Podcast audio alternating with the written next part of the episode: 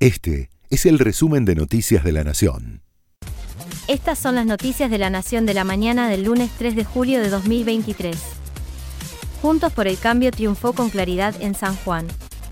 El diputado nacional Marcelo Orrego se convirtió este domingo en el nuevo gobernador de San Juan, al lograr imponerse desde Unidos por San Juan, la variante provincial de Juntos por el Cambio, sobre el peronismo nucleado en San Juan por Todos, que llevaba como candidatos a Rubén Uñac y a José Luis Gioja. Investigarán como tentativa de femicidio los disturbios en la residencia donde estaban Alicia y Cristina Kirchner en Río Gallegos hace seis años. La Cámara en lo Criminal de Santa Cruz aceptó cambiar la carátula de la causa y pasarla de violación de domicilio a tentativa de femicidio. Y ordenaron que se vuelva a realizar la instrucción.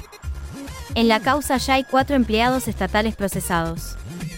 Dos hombres de nacionalidad paraguaya fueron detenidos en Formosa cuando trasladaban en un camión de carga, dentro de tres tanques cisterna, 75 kilos de ketamina, un potente anestésico de uso veterinario de cada vez más frecuente utilización como sustancia estupefaciente. La explosión de casos de sarna en España alerta sobre la resistencia del parásito a los tratamientos habituales. Están revisando los protocolos sanitarios, ante las sospechas de que las cremas perdieron efectividad contra el ácaro que provoca la sarna. El contagio ocurre cuando la piel entra en contacto con la de una persona portadora o ropa contaminada.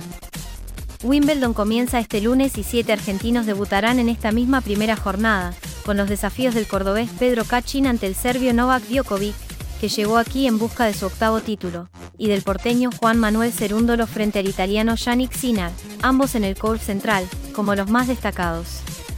También jugarán Nadia Podoroska, Diego Schwartzman, Guido Pela, Sebastián Báez y Tomás Echeverri.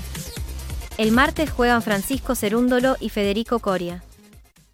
Este fue el resumen de Noticias de la Nación.